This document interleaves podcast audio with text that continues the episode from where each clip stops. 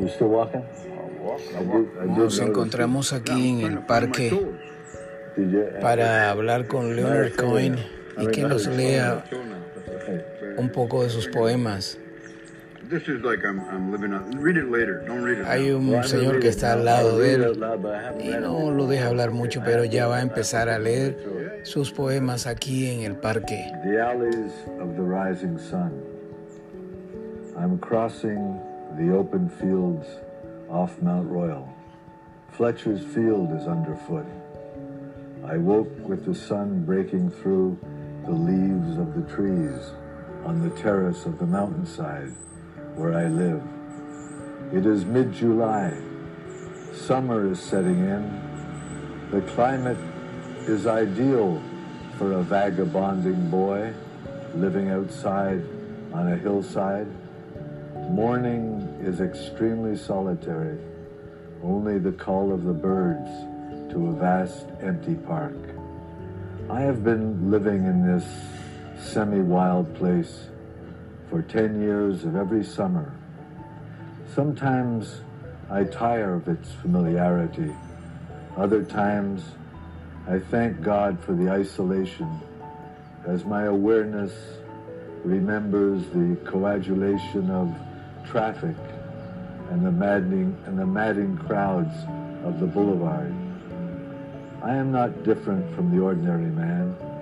I just cultivate a dream of nature that is more unusual than the everyday dream. Now the border arrives in front of me. The adventure begins.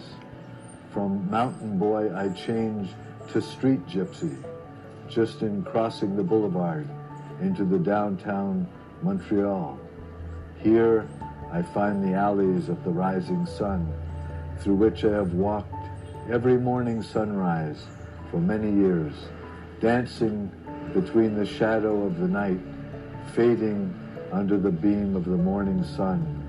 Total joy in the anticipation of a new day arising.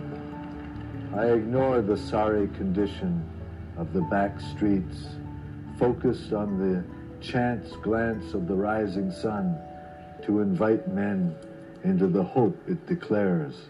I walk forward to a morning coffee and my love that waits there. That's great, man.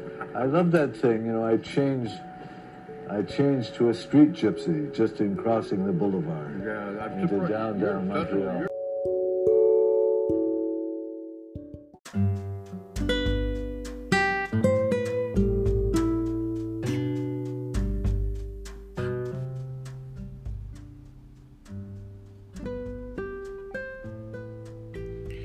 I like life on the road.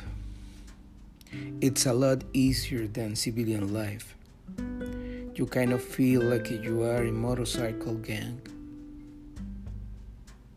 My two great heroes are Yeats and Federico Garcia Lorca. The last refuge of the insomniac is a sense of superiority of the sleeping world. I got beautiful reviews for all my books. And I'm very well thought of the tiny circles that know me, but I'm really starving. All my writing has guitars behind it, even the nobles. Leonard Cohen quotes.